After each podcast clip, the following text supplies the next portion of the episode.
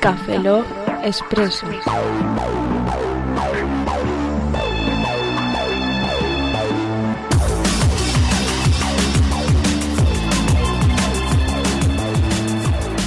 Buenas y bienvenidos al Café Lock Expreso 006, aquí Oscar Baeza, buenos días, buenas tardes, buenas noches y buenas madrugadas.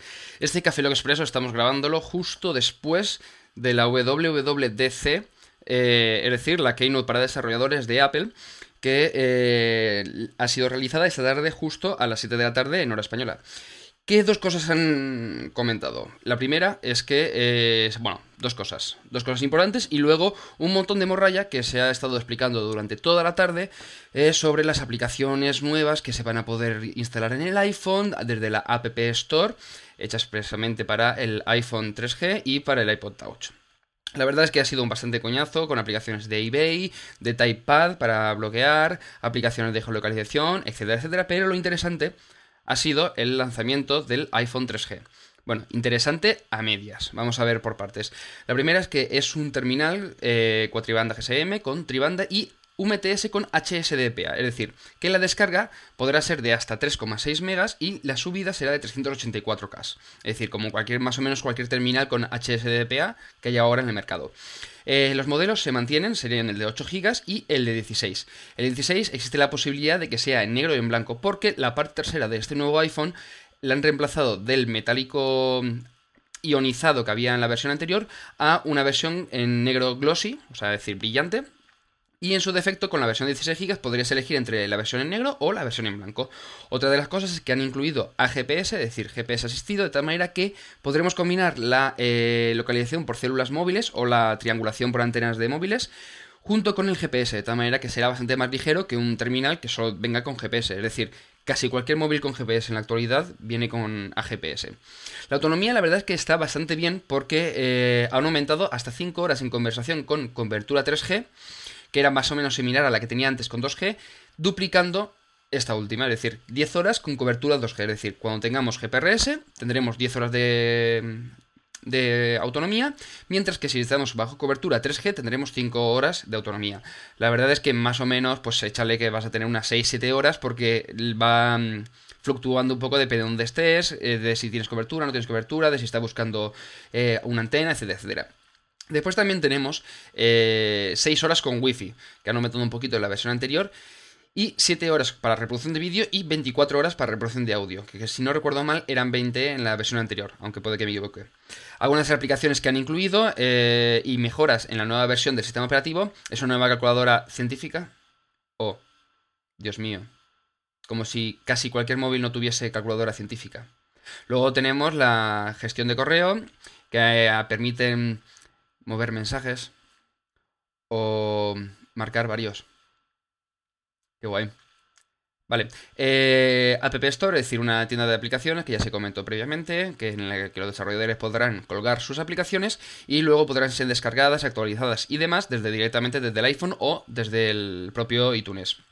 Y presumiblemente mensajería instantánea que no se ha terminado de comentar, solamente se ha nombrado saliendo un iconito con un smiley y con un mensaje no leído. Debemos suponer que incluirán una aplicación, si no ahora, en unos meses. por tanto, incluyendo la App Store, también se ha presentado pues, el nuevo SDK, es decir, el kit de desarrollo para aplicaciones. Eh, por lo tanto, tendrá también soporte de aplicaciones en unos meses. Una de las pegas, dices, vale, eh, mejoras notables. El nuevo diseño, que básicamente es la parte de atrás, que la han mejorado un poquito. Y los botones laterales creo que también eran antes un poquito más planos y ahora tenían un pelín más de resalte. Eh, le han metido HSDPA para la descarga, que dices, oye, pues está de puta madre. Le han mejorado la batería, está de puta madre. Pero eh, la cámara sigue siendo de 2 megapíxeles y no graba vídeo. Qué bien, ¿no? Es decir, un móvil que te puede salir a 0 euros en casi cualquier compañía te puede grabar en resolución como mínimo que sea QVGA o en su defecto incluso algunos que sea VGA. Es decir, el Nokia que yo tengo, el 6120, que dices es un móvil normalito, normalito, normalito, que cuando yo me lo compré en noviembre, pues sí, era bastante novedoso y tal, pero a los 3 o 4 meses lo sacaron casi todas las compañías a 0 euros. La verdad es que me da igual porque yo lo quería libre. Bien, pues graba vídeo en resolución QVGA y el iPhone no. Dices, ah, claro, es que Es el, lo importante del iPhone es el software.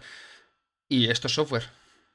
Porque en la versión anterior, en la 2G, o sea, en la versión, en la primera generación de iPhone que era 2.5G, eh, ya habían aplicaciones que permitían hacer la grabación. Entonces, ¿qué coño están haciendo? Mm, ¿A mí me lo explica? Bueno, eh, Movistar va a final a venderlo en exclusiva y con la obligación de eh, hacer dos años de contrato. Es decir, eh, han anunciado que han reducido el precio a 199 dólares y 299 dólares cada una de las versiones. Es decir, la de 8 gigas, 199 dólares. Supongo que, el, al cambio será 199 o 179 o algo similar en euros. Y la de 16 gigas serían 299. Al cambio, pues más o menos por el estilo, 269, 279 euros más o menos.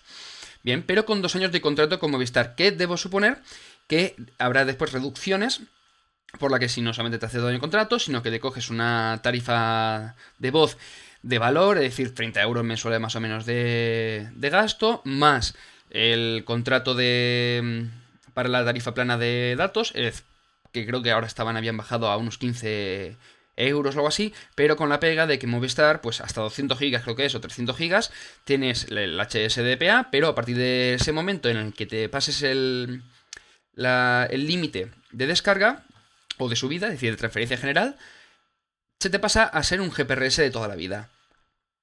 Qué bien, ¿no? Es muy útil. ¿No? Bueno. Eh, MobileMe. ¿Qué es? Pues eh, han reemplazado las cuentas .mac por MobileMe, que puedes entrar por mi.com o por apple.com barra MobileMe.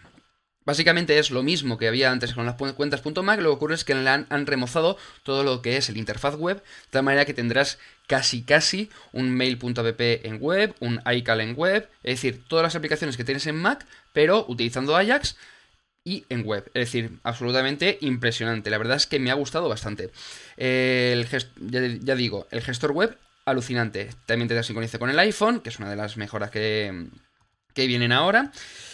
Eh, push email y push calendar de tal manera que da igual que donde estés, si estás en el iPhone o estás en el PC o estás en el Mac, podrás recibirlos, enviar, etcétera, etcétera.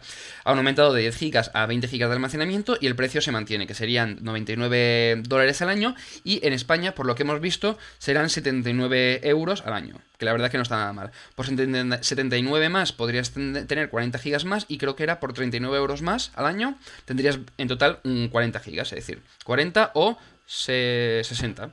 La verdad es que no está mal, pero eh, habiendo opciones eh, como Gmail, por ejemplo, es decir, tú dices, bien, tengo MailApp en, eh, en MobileMe y mm, se sincroniza totalmente con el cliente IMAP, o sea, el cliente de mail, que sería a través de IMAP, o eh, con mi teléfono por IMAP, o mm, como cualquier terminal que puedas utilizar, no sé, Gmail, que es gratuito. Bien, ¿no? Bueno, pues lo mismo ocurre con el calendar, donde puedes acceder desde cualquier sitio al calendar de MobileMe, como Google Calendar. O puedes acceder incluso a tus contactos desde cualquier sitio, como los contactos de Gmail, que además ahora sincronizas con la, agenda de tu Mac. Pero he dicho que puedes eh, sincronizar el calendario de tu ordenador, es decir, tu iCal, con el calendar de MobileMe. Como en Google Calendar. Pero tiene 20 GB de almacenamiento total y puedes hacer backups. Bueno, eso al menos. Y además puedes subir todas tus fotos. Como en Flickr. Vaya, se me quitan las ganas. Bueno, pues esto es todo desde la 3W, 3W, o sea, 3W no, la WWDC 08. Estoy pensando en tirarme por la ventana.